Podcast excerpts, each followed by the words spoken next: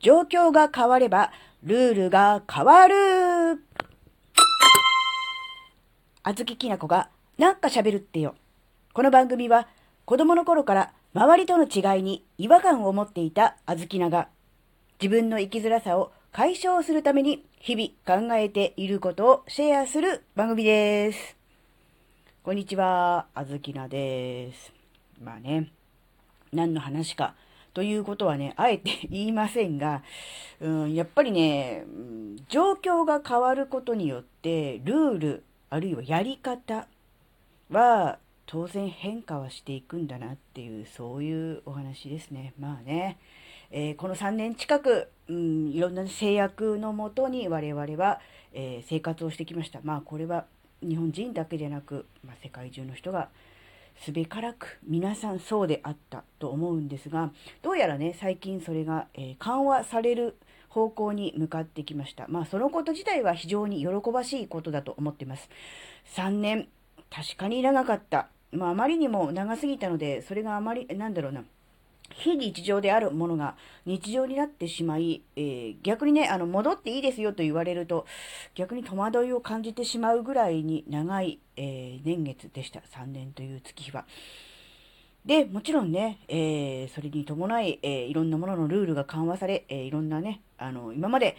うん、良いとされていたものをね、しなくていいと言われて急に戸惑うってあると思うんですけど、やっぱりこれはね、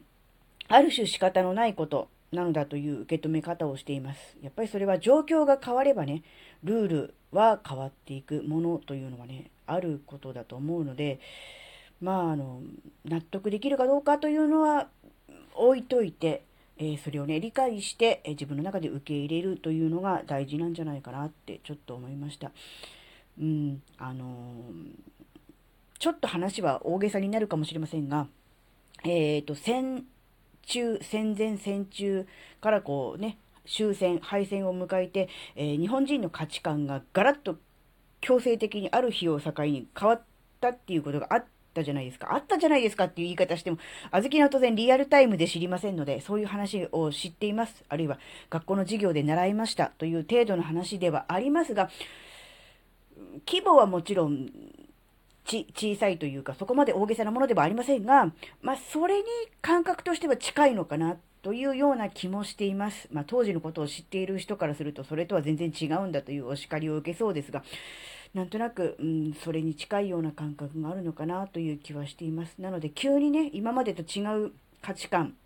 考え方を受け入れろと言われても、えー、ね、すぐに、ああ、そうですかというわけにはいかないというのはわかるのですが、やっぱり状況が変わったということを、うん、なんだろう、受け入れる、理解するということが、えー、一番こう、なんだろうな、自分自身を納得させるために、うん、いいのかな、なんてこともね、えー、考えました。これはね、何でもそうだと思うんですよ。今流行りの、うん、なんだろう、こうね、あの、ネット業界、ネット界隈のスピード感あふれるいろんなね、ものの変化も含めて、状況が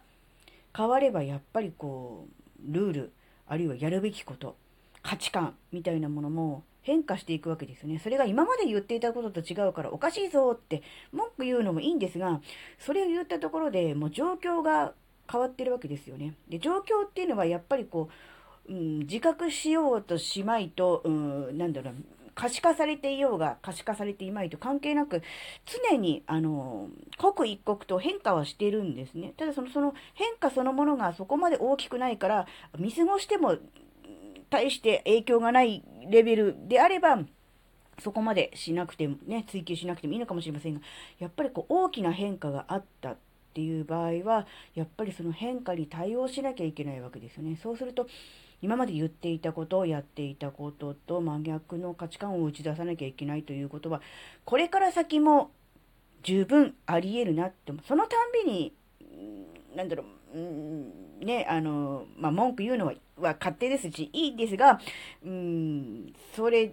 では、なんだろう、うん、先行きが、うん、立ち行かなくなるのかなって思うと、なんだろうな、受け入れるべきうん、なんか、ね、世の中の流れというか、状況の変化みたいなものは受け入れつつ、でも、うん自分の中で譲れないものは譲らないという、ある種自分軸のようなものが、え今まで以上に大切になってくるそういう時代なんだなっていうことをちょっと考えてますね。うんまあ、ちょっと大げさな言い方になってます、表現になってますが、でもやっぱり本質はそれだと思うんですね。うん変えられないもの、誰かが悪いわけでもない、誰のせいでもないものっていうのは、ある程度こう受け入れるというようなこう器を持ちつつも、自分自身がこう譲れないもの、どうしてもこうこだわりたいところに関しては流されないというような、なんでしょう、両にらみと言ったらおかしいですが、両方向必要なのだなって、それをしないと、なんだろう、これからの先の時代はいろいろ厳しいものが出てくるのかなっていうのをちょっと思いました。なのでまあ、うん、これから先もこのような、えー、出来事というのはあると思うんですね。えー、今までと言ってたことが全然違うじゃないかっていうような、うそういう出来事はこれから先も起きると思います。そのたんびに、えー、目くじら立てて、えー、不満をぶちまけるのももちろんいいですが、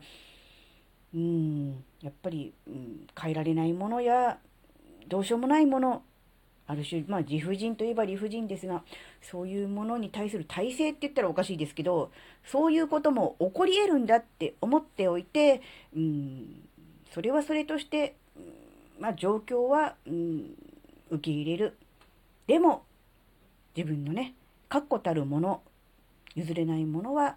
譲らないというね、うん、なんだ、それがいわゆるブレないとか、うん、一貫性とかそういうことかなってちょっと思ったんですよね。